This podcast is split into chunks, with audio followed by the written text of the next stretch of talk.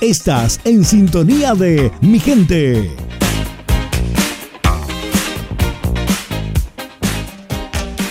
Estamos haciendo mi gente cuando ya son las 8 de la mañana con 42 minutos y la mañana avanza. ¿Dónde nos estás escuchando? Menciónanos, cuéntanos a través del WhatsApp más 569 22 28 85 17. Nos puedes enviar un WhatsApp y decir, estoy en el auto, estoy en un café, estoy eh, comiéndome una pizza.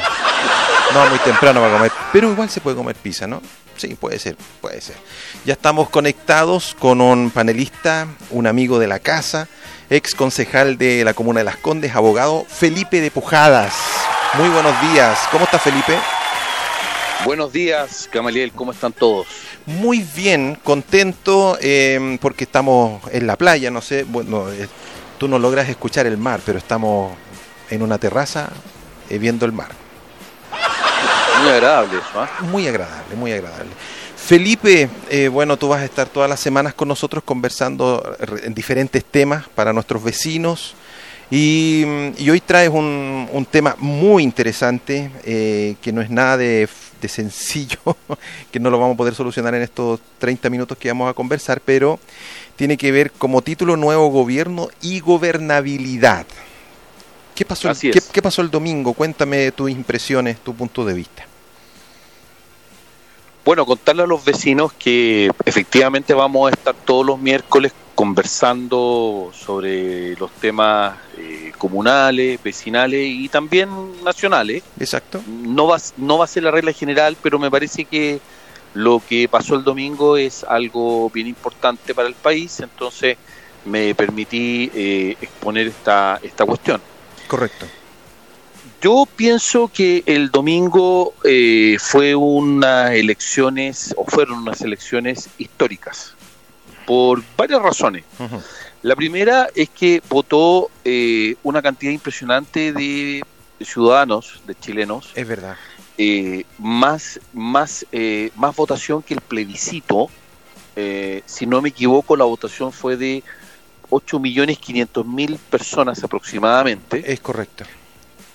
Eh, y eso es casi un millón más que lo que se votó para el plebiscito, que ya era una cifra muy elevada. Es Por lo tanto, eso es histórico, eso desde mi punto de vista eh, ratifica o consolida lo que es la institución del voto voluntario, institución que a mí en lo personal no me gusta, pero creo que a la luz de los hechos, que son objetivos, en la medida que tú tengas elecciones que sean atractivas para los ciudadanos, los ciudadanos votan. Sí, Por lo tanto, una de las premisas del voto voluntario, que es que los políticos o los que estamos en política o los que nos gusta la política seamos atractivos para los ciudadanos, la gente va a ir a votar. Si Oye, no somos atractivos, la gente no va a ir a votar. Es correcto. Oye, Felipe, ¿y cómo... Eh, ¿Por qué crees tú que prendió tan fuerte la candidatura de Boric? Bueno, y lo otro, y lo otro histórico también es haber elegido o que haya sido electo un presidente a los 36 años o con 35 para cumplir 36 cuando suma su periodo. Eso la verdad es que es una cuestión bien histórica porque sí. implica una renovación generacional de la política. O sea, hoy en día los que tenemos más de 50 años para la política futura, vamos a ser personas viejas. Es correcto. Lo, lo estoy diciendo de manera muy brutal. Sí. A lo mejor no va a ser hacer la señal, ¿ya? Y eso es tremendamente importante porque el ciudadano, la ciudadanía, le da un voto de confianza a un hombre joven. Y eso es un cambio eh, fundamental en la manera de mirar la política por parte de los ciudadanos. No es algo menor. Sí. ¿Ya? Felipe, ahora, ahora, ahora tú, tú, crees, per, perdón, tú crees que eh, la juventud de Boric eh, es uno de sus grandes atributos para que el electorado eh, se haya entusiasmado con él? Es uno de los atributos importantes. Ya. Pero yo lo resalto porque es un cambio de paradigma. Correcto. ¿Ya? Lo segundo es que me parece que es la consecuencia de eh, Gabriel Boric, del presidente electo, en su trayectoria política. ¿Ya? Eso creo que es tremendamente importante en política, la consecuencia. O sea, un joven que fue presidente de la FED, que encabezó los movimientos estudiantiles, que llegó al Congreso con el discurso de la educación pública y gratuita a nivel universitario. Paréntesis, cuestión que a mí me parece que es, es una, es, un- es- es- es un error abarcar solamente ese ámbito de la educación como público y gratuito, pero lo podemos conversar más adelante. Eh, un, un, un político eh, eh, que tuvo una consecuencia en ese sentido eh, eh, y, que, y, que, y que luego, a pesar de la oposición de su sector político, logró un acuerdo político de salvataje a la democracia, porque hay que decirlo, en el mes de octubre del año 2019, Chile podía perder su democracia. Y él se sienta a la mesa con sus oponentes, con sus adversarios políticos y logra un acuerdo político. Entonces, toda esa, toda esa trazabilidad, eh, si se puede llamar de esa manera, hace que la gente vea en él una persona creíble. ¿Ok? Correcto. Entonces este, ya tenemos dos factores. Dos factores. Y el tercer factor, el tercer factor eh, es el desgaste de este gobierno actual, es el desgaste de lo que son los partidos de la exconcertación, que es la centroizquierda, Correcto. eh, y, es, y es además, eh, desde mi punto de vista, eh, y eso lo han dicho varios analistas, no solamente yo, un candidato de la derecha, que es José Antonio Caz, que lamentablemente tuvo una imagen de un candidato muy conservador, muy reaccionario en el término normal de la palabra, es decir, muy anti eh, ciertas cuestiones que hoy en día la ciudadanía las aprueba. Por ejemplo, anti matrimonio igualitario, anti inmigrantes, inmigrantes, anti todo eso que es anti, Ujú. la eh, ciudadanía lo reprocha hoy en día. Y él fue el candidato que encabezó el anti, ¿me entiendes? Correcto. no logró, no logró en algún momento transformar o mutar ese anti algo en yo propongo esto. Correcto. Y el, el discurso o, la- o el proyecto de Gabriel Boric, que en algún minuto también lo dijo, eh, tú te recuerdas Pablo Longueira, ex senador de la UDI, faltó relato en Cast, a diferencia de Boric. Boric tenía un relato de sociedad. Eh, Cast más bien apuntaba a los problemas de la candidatura de Boric, pero no planteaba, o no con la fuerza que uno hubiera esperado, un modelo de sociedad que hubiera dado cuenta de las cuestiones que hoy en día le preocupan a los chilenos. Correcto. Ahora, hubo mucha gente que votó efectivamente por José Antonio Caz por un mal menor, o sea, es decir, por un temor a que Boric con su alianza política, que es una alianza política que lo vamos a conversar ahora, va a mutar, eso te lo, te lo doy, te lo firmo ante notario hoy, Gamaliel, va a mutar, eh, esa alianza política fuera, con el Partido Comunista, fuera a ser una alianza política que fuera a generar un caos en Chile. Mucha gente, por miedo, ¿verdad?, votó por un, por un candidato como José Antonio Caz. Pero yo no sé cuánta gente, de verdad, y lo digo de buena fe, que votó por José Antonio Caz estaba convencido de que José Antonio Caz iba a ser un cambio o una solución para el Chile de hoy.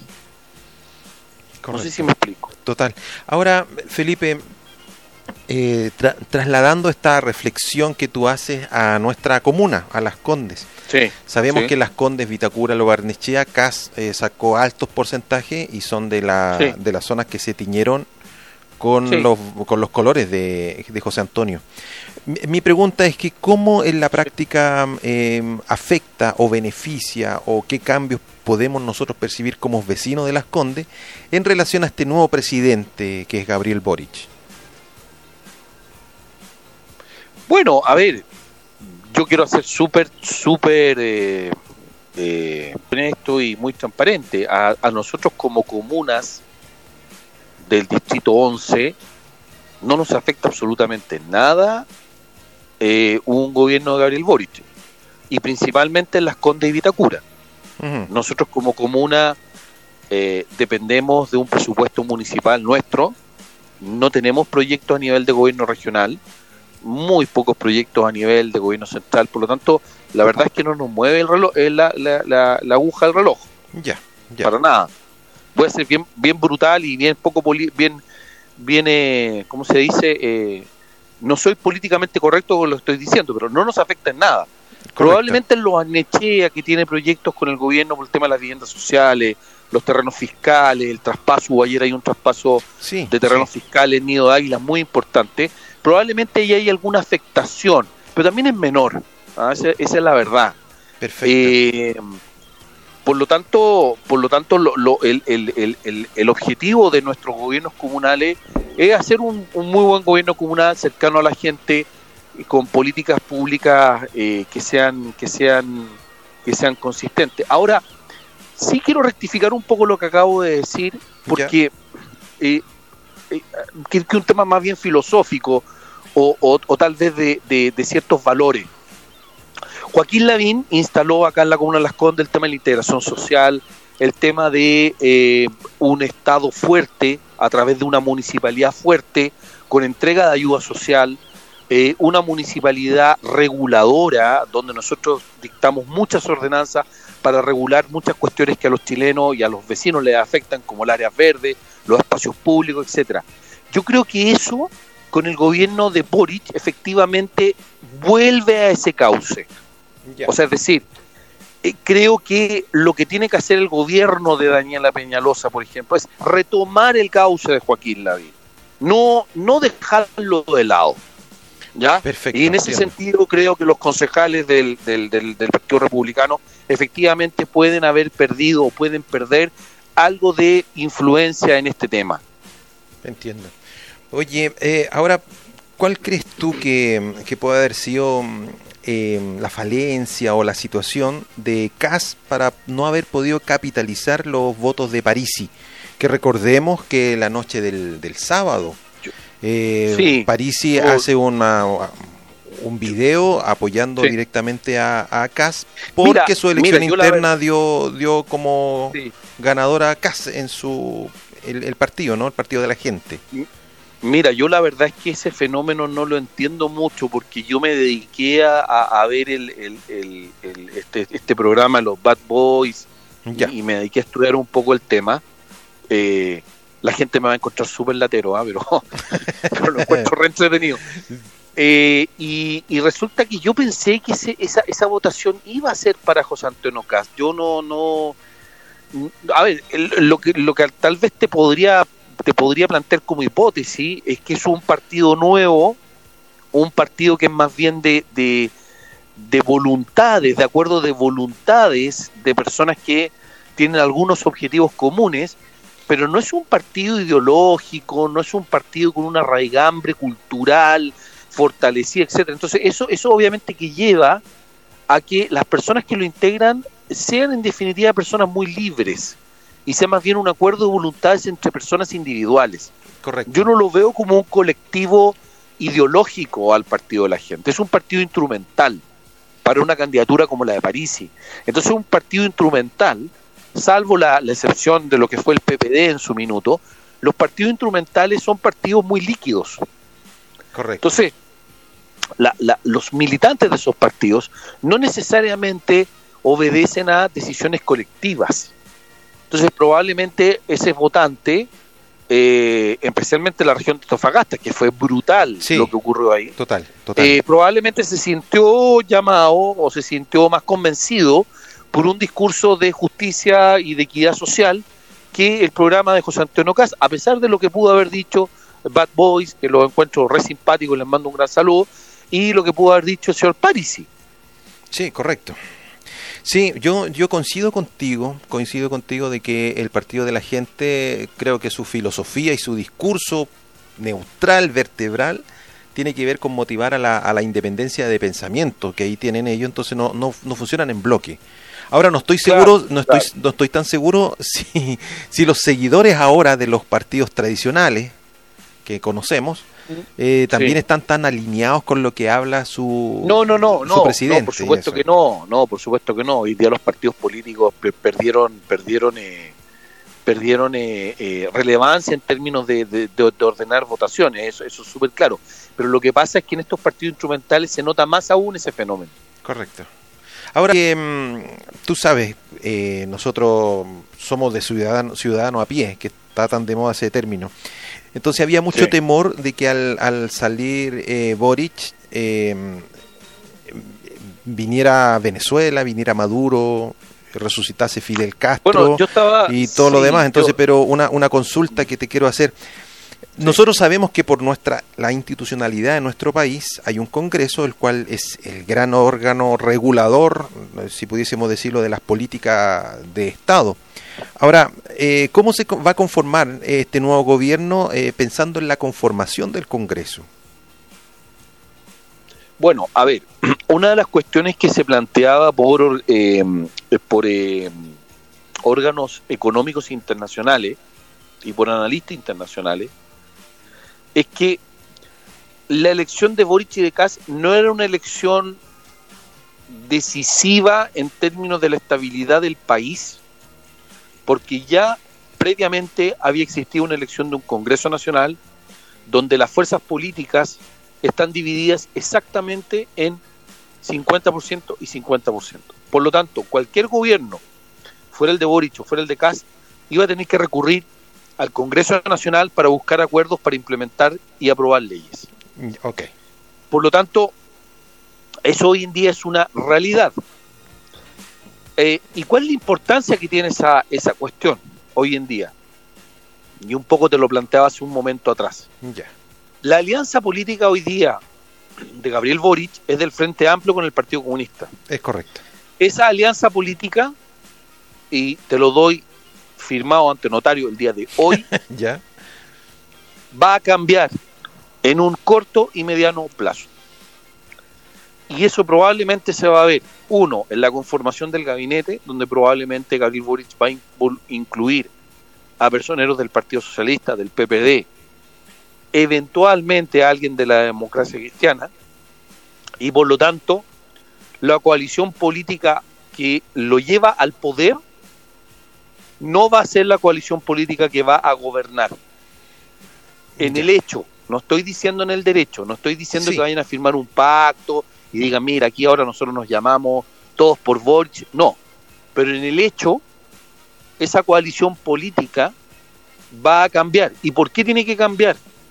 No solamente por querer llegar a un acuerdo por llegar a un acuerdo, no solamente por ser amplio, sino porque él tiene que salir a buscar los votos al Congreso Nacional. Y lo primero que tiene que hacer es buscar los votos del Partido Socialista, del PPD, del Partido Radical y de la Democracia Cristiana. Y luego de, de hacer eso, que ya tiene el 50%, va a tener que cruzar la vereda, ir a Renovación Nacional, a la UDI, a los republicanos también a buscar acuerdos. Y al Partido de la Gente, que tiene siete... Perdón, y al partido de la gente, porque si no se le caen escaños. los proyectos de ley. Se Ahora- le caen los proyectos de ley, ¿me entiendes? Sí, Entonces, ahora- la Jado estos días- el hecho va a cambiar. Sí, ahora Jado estos días ha hablado fuerte.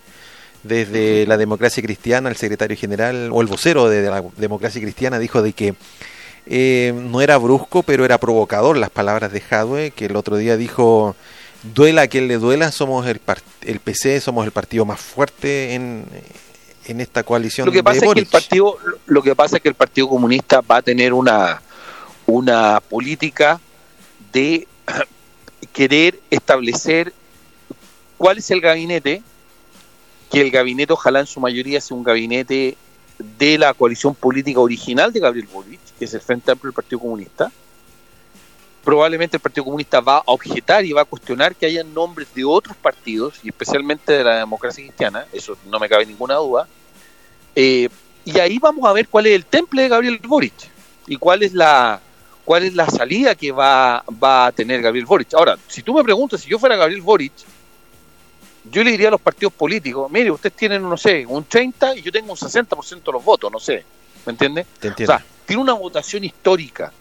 Entonces, él tiene el peso de ser un presidente de la República más votado de Chile hoy en día y él decidirá con quién gobierna y cómo forma su gabinete y cómo logra acuerdo para sacar adelante proyectos estructurales como son el tema de las pensiones, que es tremendamente importante, como es el tema de la seguridad, que tiene que haber una reformulación completa del tema de seguridad para poder, para poder ser más eficiente. No estoy diciendo con esto refundar carabineros, ni mucho menos, esas Sí. palabras a mí no me gustan sí, sino que estoy diciendo cómo, cómo, cómo, cómo da una mirada holística a este tema, cómo hace el tema de las pensiones, cómo, cómo lo, lo, lo, lo estructuras con un acuerdo permanente en el tiempo para generar buenos proyectos de ley que se han aprobado, que sean proyectos eh, eh, emblemáticos para los chilenos. Y eso vas a tener que cruzar el río, ¿ah?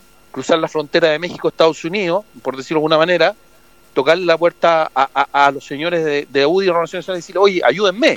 Exacto. Y eso lo va a tener que hacer con ministros que tengan una capacidad para hacer eso. Y por lo punto de vista, el Partido Comunista solamente eh, no da el ancho para eso. Ahora entonces, en palabras simples, tú propones o crees de que el grupo etario definitivamente mm, eh, debería ser importante en el grupo de ministros. Sí y no. Ya. O sea, yo creo que el, el gabinete va a tener que ser un gabinete paritario, porque la gente hoy en día demanda la participación de la mujer. Pensemos la revuelta que causó eh, en, el, en el programa de José Antonio Caz la eliminación del Ministerio de la Mujer o la transformación del Ministerio de la Mujer. Hoy en día la mujer tiene un rol significativo en la sociedad, por lo tanto va a tener que tener un, gabinete paritario. Lo otro que va a tener que efectivamente ser personas jóvenes, pero también van a, van a tener que haber personas con experiencia política, ¿me entiendes? Porque hoy día, por ejemplo, yo escuchaba que se estaba proponiendo, o sea, estaba pensando en un Mario Marcel, presidente del Banco Central, un hombre ligado al Partido Socialista, al PPD, me parece, que fuera ministro de Hacienda que me parece un nombre espectacular. O sea, Gabriel Boric va a tener que tener nombres de, ese, de esa estatura en el gabinete, porque va a tener que llegar a acuerdo, lo insisto, con el PPD, con el Partido Socialista, con la democracia cristiana, y luego va a tener que cruzar el río y decirle al Partido de la Gente, a Renovación Nacional, la UDI, Republicano, oye, ayúdame con sus votos para llevar a cabo estas reformas estructurales. Si no tiene un gabinete con esa capacidad, esto va a ser un fracaso. Yo espero que no, por el bien de Chile. Totalmente. Pero tiene que tener esa capacidad. Oye, ahora, mm, eh, ¿es para asustarse lo que pasó con el dólar ayer? ¿Es para asustarse un poquitito lo que está hablando Sutil, la, bolsa? No, no, porque, no, porque frente, no, porque frente a esta, frente a estas eh, eh, cuestiones electorales, y pasó también en Perú, luego de una semana se tiende a estabilizar el, el, tema del dólar y baja el dólar. Ahora, ojo que en la subida del dólar también la hace bien algunos sectores económicos de nuestra economía. claro, O sea, esto, esto no es tan blanco-negro, ¿me entiendes? Sí, no, está, Pero no, hay que demonizar tanto la, la, alza del claro, ahora, sí es, si bien sí es, sí es cierto que para la inflación el alza del dólar es, un tema súper relevante, entonces tiene que, tiene que ir bajando a poco. Y, y, lo otro que es el tema que va a tener que tener un, un gobierno que controle eh, la inflación y, los temas macroeconómicos. O sea, la gran pregunta que se tienen que hacer los chilenos y la gran pregunta que también se tienen que hacer los que gobiernan es, yo quiero hacer todas estas reformas estructurales, check, bien, fueron aprobadas por la ciudadanía. ¿Y de dónde saco la plata? Correcto. Eso es tremendamente importante. O sea, eh, aquí hay que tener recursos fiscales para hacer todo lo que se va a hacer. Se ha dicho que va a ser a través de una reforma tributaria. Está bien, puede ser que eso salga. Pero también hay otras áreas de la economía que tenemos que repensar de dónde obtener más recursos. ¿Ya? Eh, hay, hay, hay, que analizarlo, ¿ya? Correcto. Eh, porque si no, no se van a poder hacer esas reformas estructurales. Por ejemplo, yo, y aquí hay muchos vecinos que tal vez me están escuchando, nos están escuchando y tienen también la legítima duda, bueno, ¿qué va a pasar con el IFE? Que termina ahora. Sí, sí. ¿Qué pasa con los adultos mayores de la comuna de Las Condes? que hoy en día se les acaba el IFE. Es correcto. Y resulta que tienen, no van a tener apoyo del gobierno central. La municipalidad debería pensar en tener un IFE municipal. Ya algo, ya algo hay, ¿verdad? Con el tema de las cuentas de, eh, básicas de, servicio. Sí, correcto. ¿Ya? Que es un proceso que aprovecho ahí de decirlo que se ha demorado en su resultado, es decir, no le han avisado, no han notificado a las personas todavía si obtuvieron o no obtuvieron el beneficio. Se ha mm, demorado mucho, no puede, no puede ser, o sea, las cosas tienen que demorarse menos, porque se generan mucha expectativa. O sea, el vecino todavía no sabe si, si cuando presentó sus papeles todavía no sabe si, si está beneficiado, eh, si es beneficiario. No, no sabe todavía. No sabe ah, Eso, eso no puede ser, tiene que ser más rápido. Y lo otro es que yo espero que la municipalidad, en esta lógica de retomar el buen gobierno de Joaquín Lavín, cuestionado gobierno de Joaquín Lavín por este Consejo Municipal, ya. Yo espero que este Consejo Municipal retome lo que se llama eh, eh, la ayuda solidaria de la Municipalidad de Las Condes hacia las personas, especialmente las personas adultos mayores. A mí me encantaría ver una alcaldesa Nela Peñalosa, a quien le mando un gran saludo y a, y a la cual hay que respaldar, decirle a los vecinos, yo acá en Laguna de Las Condes voy a continuar con un IFE eh, distinto, por supuesto, con todas sus características, para el adulto mayor. Correcto. Eso me gustaría ver a mí. ¿Te fijas, no, Está buenísimo. Nos quedan solo un minutito y antes, antes de irnos y de, y de terminar la conversación, eh, sabemos, ayer se dio un abrazo emotivo, eh, eh, la, la, presidenta del, Sí. de la Convención Constitucional, Elisa Loncón, con el presidente electo Gabriel Boric. Eh, ¿Qué crees tú, así en poquitas palabras, que puede, que puede suceder con la Convención Constitucional, este nuevo gobierno? Eh, este, este temor que existe o este ruido que existe de que se va a cortar el periodo presidencial, ¿cómo crees que va a funcionar estas, estas tres partes, estas tres patas de la mesa? Bueno, lo, lo primero que yo creo es que la Convención Constitucional tiene que hacer un ejercicio de información, de transparencia y de participación mayor que el que ha estado haciendo. Yo la verdad es que creo que la discusión de las normas constitucionales, que es un resorte de los electos que están en la Convención, tiene que ser también una materia conocida por la ciudadanía. Creo que en eso falta muchísimo por avanzar. O sea, si tú me preguntas, si yo hago una encuesta en un lugar de la Comuna de Las Condes, ¿qué está conversando la Convención Constitucional hoy en día? ¿Qué está discutiendo hoy en día? Yo te podría decir que nadie más sabe eso. Sí, Y eso es importante que se sepa. claro. Mire, estamos en el capítulo primero, estamos viendo el tema económico, nos organizamos de esta manera, esto está avanzando así. Nadie conoce muy bien eso. Eso, eso es como lo primero que yo destacaría, porque es tremendamente importante para luego saber qué es lo que se va a votar en el plebiscito salida, si se acepta o se rechaza. Y respecto al tema de la, del, del periodo presidencial, yo tengo una, una, una, una opinión ¿Ya? Que es que yo elegí un gobierno por cuatro años y sería muy burdo que a mí me cambiaran las reglas del juego a los dos años. O sea, Claro. yo como ciudadano no me parece apropiado. Sin perjuicio que las leyes de derecho público, que son estas normas constitucionales, rigen in actum. Eso significa rigen inmediatamente. Un poco lo que nos Ya. pasó a nosotros con el tema del límite a la reelección, que llevábamos tres años y ocho meses y nos notifican que hasta ahí nomás llegamos. Correcto. Eso se puede hacer, pero es tremendamente injusto y arbitrario. Entonces, a mí me parece que el tema del de el, el gobierno tiene que, tiene que ser un gobierno de cuatro años y luego tiene que iniciarse un nuevo gobierno con una nueva constitución.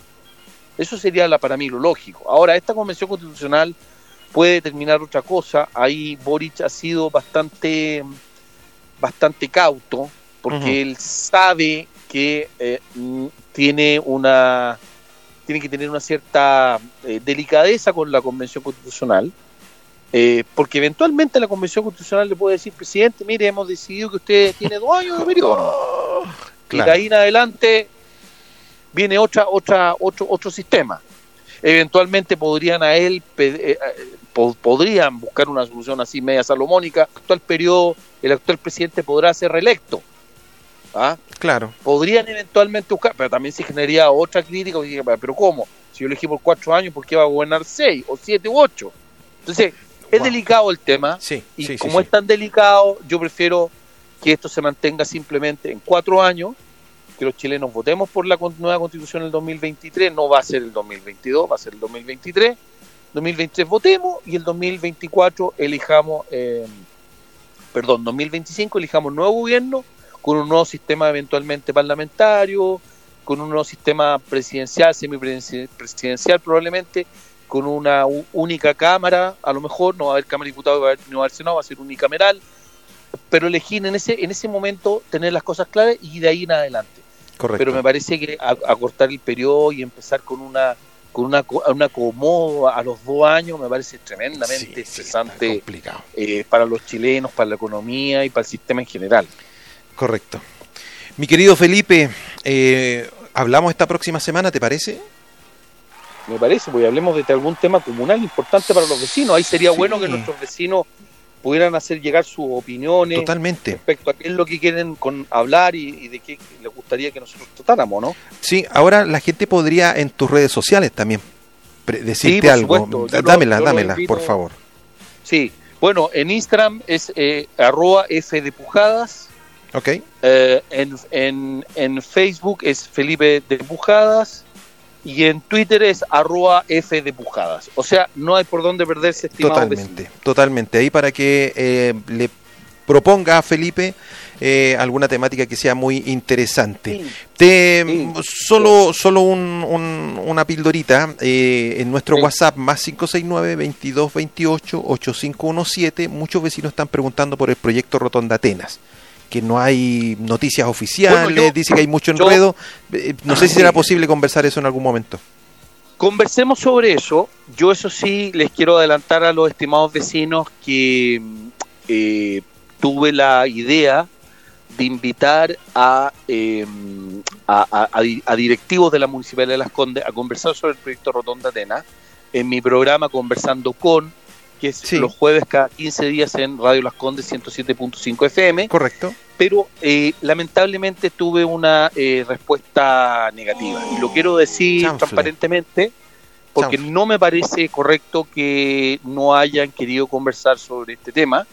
Y eh, invito a la Municipalidad de Las Condes, y yo sé que Daniela Peñalosa va a acoger este llamado a que podamos conversar sobre estos temas eh, tan importantes para los vecinos con mucha transparencia y se vaya explicitando. Y esto tiene que ver también, Gamaliel, con lo que habíamos conversado eh, de antes respecto a este nuevo giro que tiene que dar la municipalidad y la gestión de Daniela Peñalosa en términos de continuar con la gestión de Joaquín Lavín. La gestión de. Joaquín Lavín dijo muy claramente, va a haber una integración social en Rotonda Atenas y vamos a llevar a cabo un proyecto. Eso no puede parar, eso no se puede paralizar. Exacto. Eso tiene que hacerse como se había planificado. Es un llamado a este Consejo Municipal a que no pierdan el norte en ese sentido. Sí, a mí me llamó mucho la atención eso, de que varios vecinos estuvieron conversando, preguntando eso, entonces yo me comprometí con ellos en darle una, eh, ¿cómo Sí. te podrías Lo- decir? Una, una ventanita ahí para tener noticias oficiales de qué pasa con este proyecto. Lo, lo, vamos, lo vamos a conversar, pero eh, obviamente que como bien tú sabes, yo se lo explico a los vecinos, cuando los periodistas, los que, los que tratamos de ser, entre comillas, periodistas, ¿verdad? O comunicadores sociales, tenemos que tener información. Eh, Claro. Nosotros me, me- parece que no tenemos que ser irresponsables de empezar a, a- a hacer afirmaciones sin base y sin fuente. Yo lamentablemente hoy en día eh, no tengo información actualizada respecto al proyecto Rotonda Atenas, la voy a pedir por transparencia eh, y vamos a conversar sobre este tema. Sería fantástico. Ya que no me la, ya que no fueron a la radio, lo voy a pedir por transparencia. Fantástico. Agradecemos a Felipe de Pujadas, abogado, ex concejal de la comuna de Las Condes, que haya estado, se haya dado el tiempo para conversar de actualidad política y cómo esto afecta a nosotros los vecinos de la comuna de Las Condes. Gracias Felipe, nos vemos esta próxima semana. Muchas gracias a ti, saludos a todos los vecinos, nos vemos. Chao, chao. Nosotros seguimos haciendo mi gente con muy buena música aquí en el 107.5 FM Radio Las Condes.